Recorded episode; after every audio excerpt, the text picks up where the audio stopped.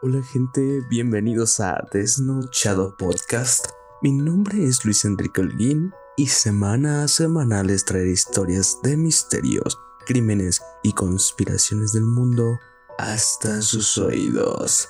Sin más preámbulo, comencemos.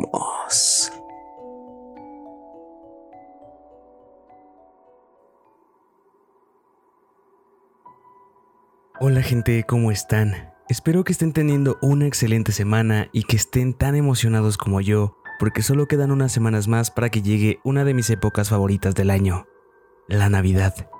Pero mientras llegan esos días, contemos algunas cosas paranormales y de terror. Así que el día de hoy les hablaré un poco sobre los exorcismos, ese tema que ha sido durante tantos años un tabú, misterio y tema controversial pues la ciencia aún no logra justificar hechos narrados, grabados y descritos por eventos como estos. Así que para que tengas una mejor experiencia y disfrutes más de este podcast, te recomiendo que te coloques unos audífonos, apagues las luces y me dejes sumergirte en esta experiencia. Sin más preámbulo, comencemos. Antes de comenzar con el podcast y debido a que es relacionado al tema con el cual tuve algunos hechos paranormales anteriormente, les recomiendo completamente y como un tipo de protección, por favor escuchen claramente un par de oraciones en latín que procederé a recitar. Les repito, prefiero mil veces quedar como un estúpido a que por alguna razón a mí o a ustedes les suceda algo extraño. Les comento que esto lo haré de acuerdo a recomendaciones de dos amigos de monólogos. Esto nos servirá a todos como un medio de protección aunque solamente hablaremos del tema como algo general. Así que atentos.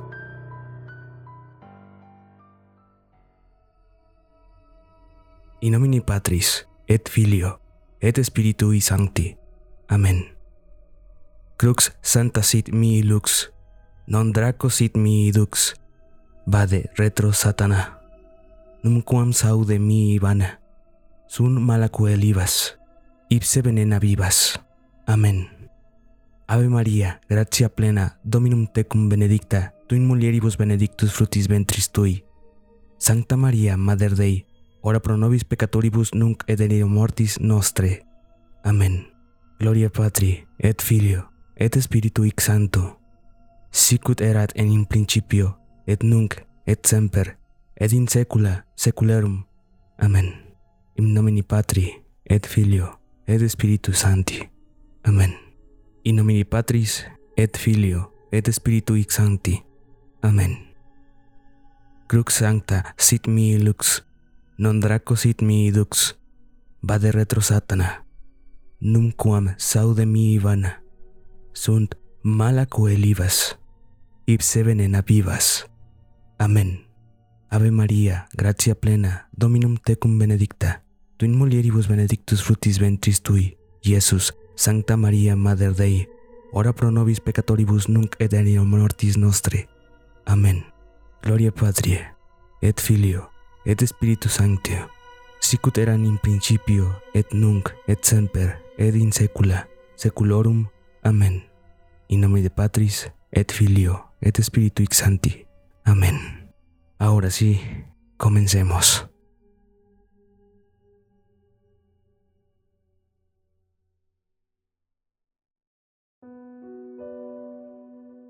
En la creencia religiosa, el exorcismo, de su etimología exorquismos, que significa obligar mediante juramento, es la práctica religiosa o espiritual realizada contra una fuerza maligna utilizando diversos métodos cuyo fin es expulsar, sacar o apartar a dicho ente de la persona, objeto o área que se encuentra poseída por la entidad maligna, quien somete y controla al poseído. Los exorcismos pertenecen a la gama de actos apotropaicos, que han sido comunes desde la antigüedad. El exorcista suele utilizar fórmulas de exorcismo con encantamientos para entrar en contacto con el supuesto demonio y finalmente persuadirlo de que abandone el cuerpo, con o sin abrir el pecho. La preparación de estas personas capaces de llevar a cabo los trabajos de exorcismo no es algo sencillo ni tampoco podría realizarse por cualquier persona sin preparación, ya que muchos de los fieles entregados a la diócesis deben cursar diversos cursos y prepararse por años en la Universidad del Pontificio Ateneo Regina Apostolorum, que es una institución universitaria católica con sede en Roma. Está dirigido por los legionarios de Cristo y el movimiento eclesial Regnum Christi, donde al año más de 1.400 nuevos legionarios de Cristo de los diferentes países del mundo se preparan para ser los nuevos exorcistas. Este lugar es el único donde oficialmente se puede tomar una preparación de exorcismo, para que después y hasta hace unos años formaran parte de las filas nombradas por el Papa en cursos de nuevos integrantes de la Legión de Exorcistas, comandada hasta el 2016 por el más grande exorcista del mundo, el padre Gabriele Amort quien falleció en esa fecha dejando el mandato de estos legionarios a uno de sus más cercanos aprendices y del quien aún a la fecha no se ha confirmado su nombre ni nacionalidad. La forma de seleccionar y nombrar a un exorcista por parte de la Iglesia Católica ocurre por nombramiento después de algunas pruebas que no conocemos claramente por parte de la más alta figura de la religión en la tierra, el Papa. A día de hoy en México existen aproximadamente 100 exorcistas con el permiso emitido por la Iglesia Católica y el Papa para practicar exorcismos. Cabe aclarar que ellos son los únicos que pueden ofrecer este tipo de prácticas y antes de realizarlo deberán de comunicar al Vaticano de lo que realizarán, ya que de acuerdo al tipo de procedimiento, estos tienen el conocimiento de que podrían morir intentando salvar a la vida de un hermano católico de las manos del mal. Existen otros procedimientos más elaborados a los de un exorcismo común, en la que participan más de un exorcista y otros que solamente se podrían practicar en el Vaticano y o en las instalaciones del régimen del Padre Amort. Sin embargo, no nos involucraremos en ese tema para esta ocasión. Una anotación importante es que el Padre Amort, quien en vida había llevado a cabo más de 8.000 exorcismos, se cree que había enviado una carta al Papa para que nombrara a más exorcistas, pues por su experiencia el problema se estaba complicando y solo en México los temas relacionados a posesiones se habían duplicado y sobrepasaron las manos de sus legiones. Ahora que sabemos todo esto, es momento de que te cuente algunos casos de exorcismos reales.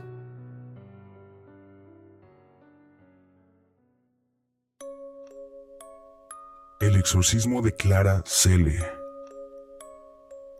Esto ocurrió alrededor del año de 1906. Clara Germana Cele era una joven que era estudiante de la misión de San Miguel en su natal Sudáfrica.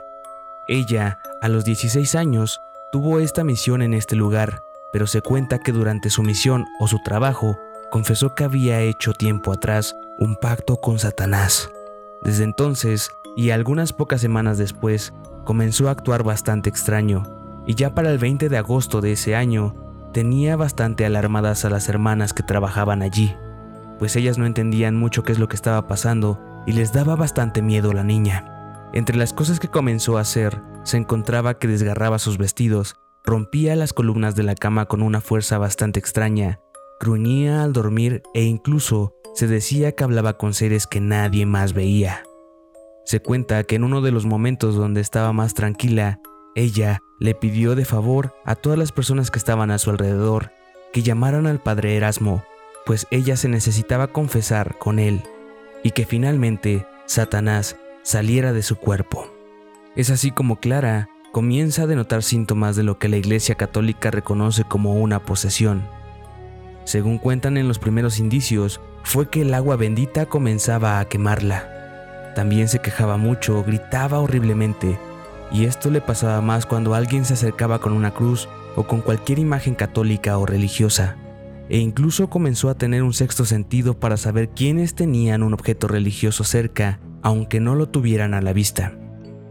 También comenzó a tener una especie de visión premonitoria, donde hablaba sobre cómo un padre viajaba de un lado a otro y le podía ocurrir algo. Contaba con muchos detalles, cómo es que eventos que nadie conocía e incluso revelaba cosas de la vida de las personas que eran bastante privadas y cosas bastante escandalosas, generalmente con temas bastante fuertes. Este tipo de cosas comenzaron a aumentar tanto que decían que ya llegó un punto en el que ella comenzaba a flotar sin razón alguna, estando sentada, parada o recostada. También los clérigos y las monjas se sorprendían bastante porque llegaban a algunos puntos en que básicamente su cuerpo se volvía supremamente elástico, al punto que la chica comenzaba a contorsionar partes de su cuerpo que no podrían hacerlo generalmente. Incluso decían que ella podía hacer que su cuello se alargara o que se redujera solo con pensarlo. Finalmente, para el 10 de septiembre, la iglesia decidió otorgar un permiso para ejercer un exorcismo sobre ella. Se cuenta que iniciaron el ritual de exorcismo y había alrededor de dos o tres exorcistas ejerciendo sobre ella su fuerza. Fue un día completo desde las 8 de la mañana hasta la medianoche. Al otro día volvieron a iniciar a las 3 de la mañana y se detuvieron a las 6. Iniciaron de nuevo a las 8 de la mañana y hasta las 10 de la noche. Cuentan que más o menos había alrededor de unas 170 personas siendo testigos de este exorcismo y de estos dos exorcistas que se esforzaron muchísimo por sacar no solo uno, sino varios demonios que aparentemente ella tenía dentro de sí. Se cuenta que salieron durante ese tiempo los demonios que ella tenía. Después se comportó muy bien, pero fue en el año de 1907, cuando había pasado menos de un año, cuando ella volvió a hacer un pacto con el diablo, es decir, que volvió a recaer en una posesión y para el 24 de abril decidieron hacerle un nuevo exorcismo. Se dice que más o menos duró alrededor de dos días y se logró hacer con éxito. Esto lo supieron cuando ellos notaron que salía un olor terrible de ella y se desvanecía. Después de esto, no se supo más de Clara Cele. El exorcismo de Annalise Mitchell. Este exorcismo es de donde está basada la película del exorcismo de Emily Rose. Ella era con una niña llamada Annalise, nacida el 21 de septiembre de 1952. Ella se cuenta que tenía una vida completamente normal. Era una chica religiosa, estudiosa, pero para el año de 1968 comenzó a presentar unos problemas extraños, donde el cuerpo ya le temblaba demasiado y sin control comenzó a notar que no podía controlar ningún movimiento, por lo que sus padres la llevaron al médico y le hicieron una revisión completa. El médico le diagnosticó una epilepsia grave, pero comenzó a sufrir de otros episodios como una depresión extraña, y todo esto lo obligó a sus padres a meterla a un instituto psiquiátrico para poder ayudarla. Desde que la ingresaron a este lugar comenzó a presentar muchos más problemas. También comenzó a ver imágenes diabólicas dentro de su cabeza. Ella trataba de rezar en las noches o en las mañanas según le fuera posible, y decía que cuando comenzaba a rezar, comenzaba a ver seres horribles dentro de su cabeza que le decían que no lo hiciera y la perturbaban demasiado mentalmente. Así es como ella dice que probablemente comenzó su posesión, pues comenzó no solo a ver, sino a escuchar voces extrañas y diabólicas que le ordenaban cosas que ella no quería hacer como que se matara o que matara a otras personas, y que si no lo hacía se quemaría en el infierno. Por obvias razones, ella trataba de ir al médico a que le dieran alguna explicación, pero nadie le hacía caso, pues los médicos no encontraban qué podían hacerle y pues obviamente ya comenzaba a desilusionarse un poco de la medicina, pues no le encontraban cura. Para el año de 1973, no solo ella, sino también sus padres Estaban convencidos de que era una posesión demoníaca y que tenían que sacar a ese demonio, así que crearon una solicitud a la iglesia para poder realizarle un exorcismo, cosa que no ocurrió, ya que fue rechazada. Le dijeron que realmente era un problema psicológico, que tenía que entrar en un tratamiento médico y que no podían hacer nada. Obviamente, la iglesia les explicó que hay ciertas conductas o comportamientos que ya debería de tener a la hora de hacer un exorcismo como su forma de hablar, tener fuerzas inusuales, tocar temas muy fuertes al hablar, hablar en idiomas que ya no conociera, entre otras. Así que pasó mucho tiempo sin que la iglesia se lo probara. Annelise comenzó a empeorar cada vez más. Se decía que ella mordía a la gente, golpeaba también a los miembros de su familia, sin ninguna explicación. Comenzó a comer arañas, moscas e incluso excremento. También comenzó a beber su propia orina. Comenzó a destruir pinturas de Jesús, crucifijos y cualquier imagen religiosa que existiera a su alcance.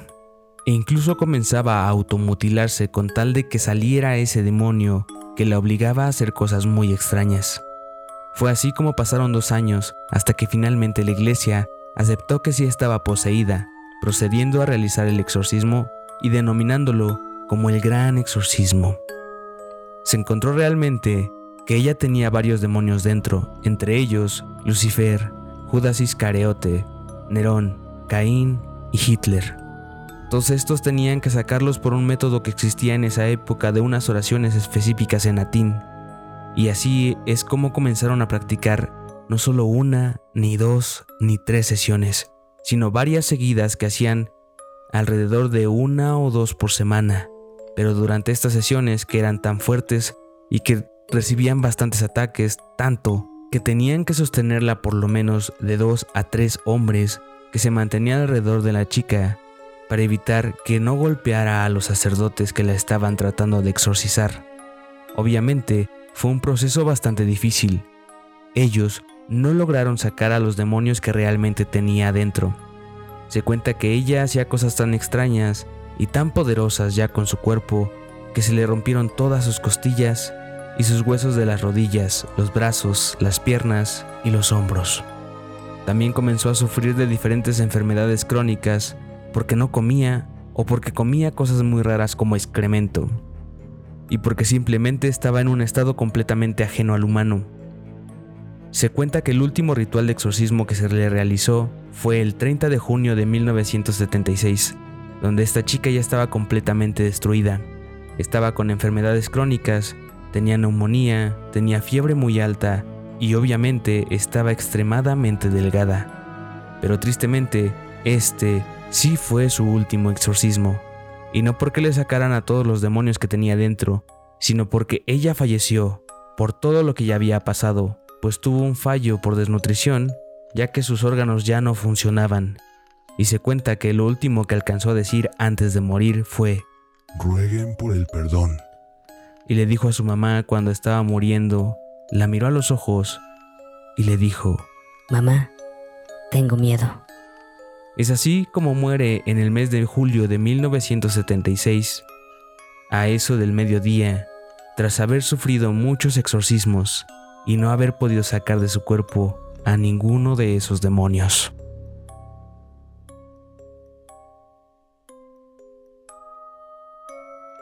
El exorcismo de Ernie Cheyenne Johnson. Este caso se conoció en Estados Unidos como el primer caso donde la defensa argumentó una posesión demoníaca para salir librados de lo que ya había ocurrido. Lo que ocurrió en este caso fue algo muy raro e impactante, y es que se cuenta que este hombre, Ernie Cheyenne, se encontraba en un primer momento realizando una limpieza en una propiedad que habían alquilado hacía poco tiempo. Ellos comienzan a relatar que en los sueños de este hombre eh, comenzaban a aparecer cosas extrañas, entre ellos un anciano bastante perturbador, quien lo empujaba y lo amenazaba dentro de sus sueños. Las personas a su alrededor no le creían. Realmente lo que ellos decían es que quizá él mentía o decía esas cosas porque le daba pereza un poco ayudarles a limpiar.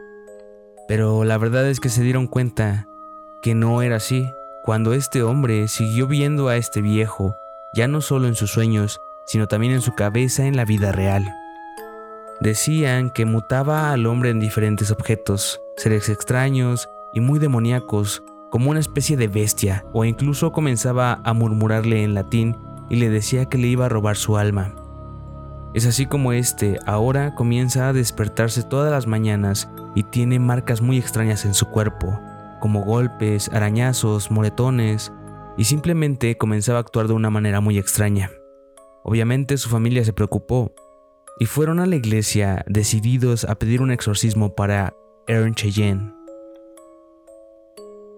Era bastante raro que esto estuviera ocurriendo. Se cuenta que llegó el año de 1981, más exactamente el 16 de febrero, cuando se dice que Johnson llamó a su trabajo porque él fingió estar enfermo.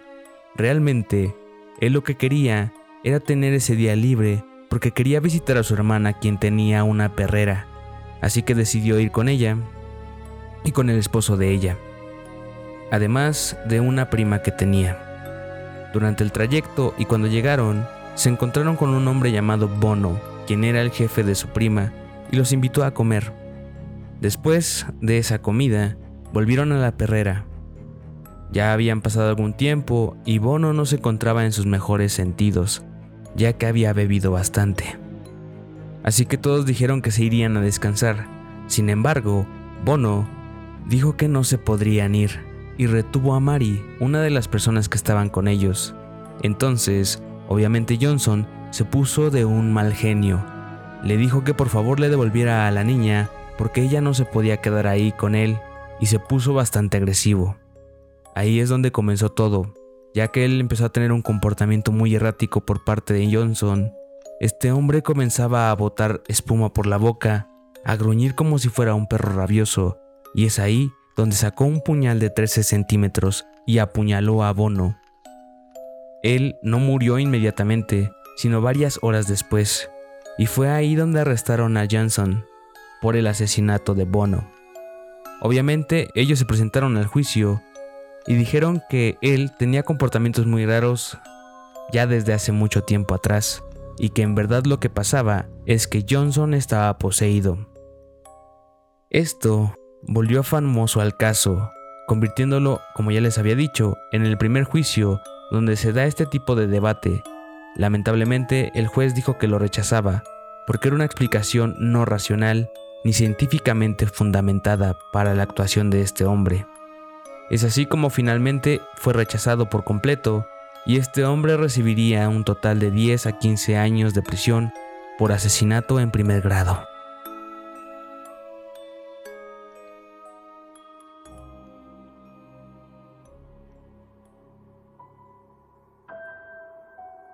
Estos son solo algunos de los miles de casos documentados sobre posesiones y exorcismos.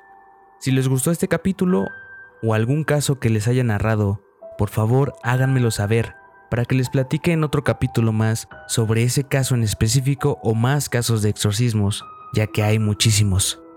Recuerden que les agradezco mucho que escuchen el podcast y que me encantaría si pudieran ayudar compartiendo este podcast con sus amigos, para que más gente pudiera escucharlo.